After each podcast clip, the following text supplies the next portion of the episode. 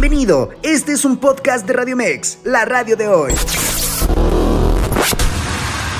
Muchas gracias, mi estimado Carlos, amigos de Radio Mex Noticias, con el gusto de saludarles y arrancamos con los deportes, con la nota de que México empata en su debut en la Copa Oro 0-0 contra la selección de Argentina. Su siguiente rival va a ser República Dominicana desde el Dignity Health Sports Park en Carson, California.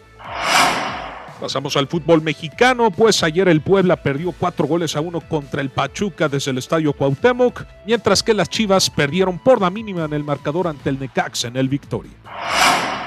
En actividad del fútbol internacional, continuamos con los octavos de final de la UEFA Champions League, donde el FC Porto doblegó un gol por cero al Arsenal con un tanto de Galeno al 94. El brasileño sacó un disparo cruzado de otro partido en los últimos minutos del encuentro al vuelo imposible del español Raya para concretar una ventaja importante de cara al vuelo de vuelta en Londres, Inglaterra.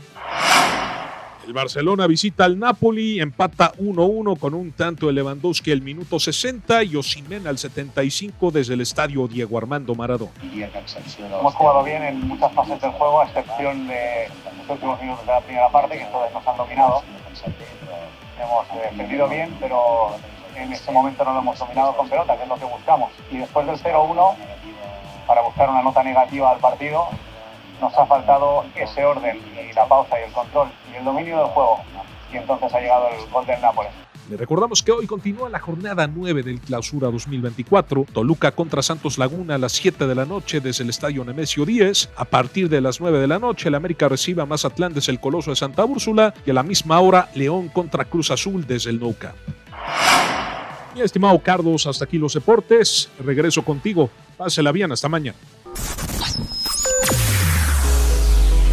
Escúchanos las 24 horas del día, los 365 días del año por www.radiomex.com.mx. Gracias por acompañarnos. Esto fue un podcast de Radio Mex, la radio de hoy.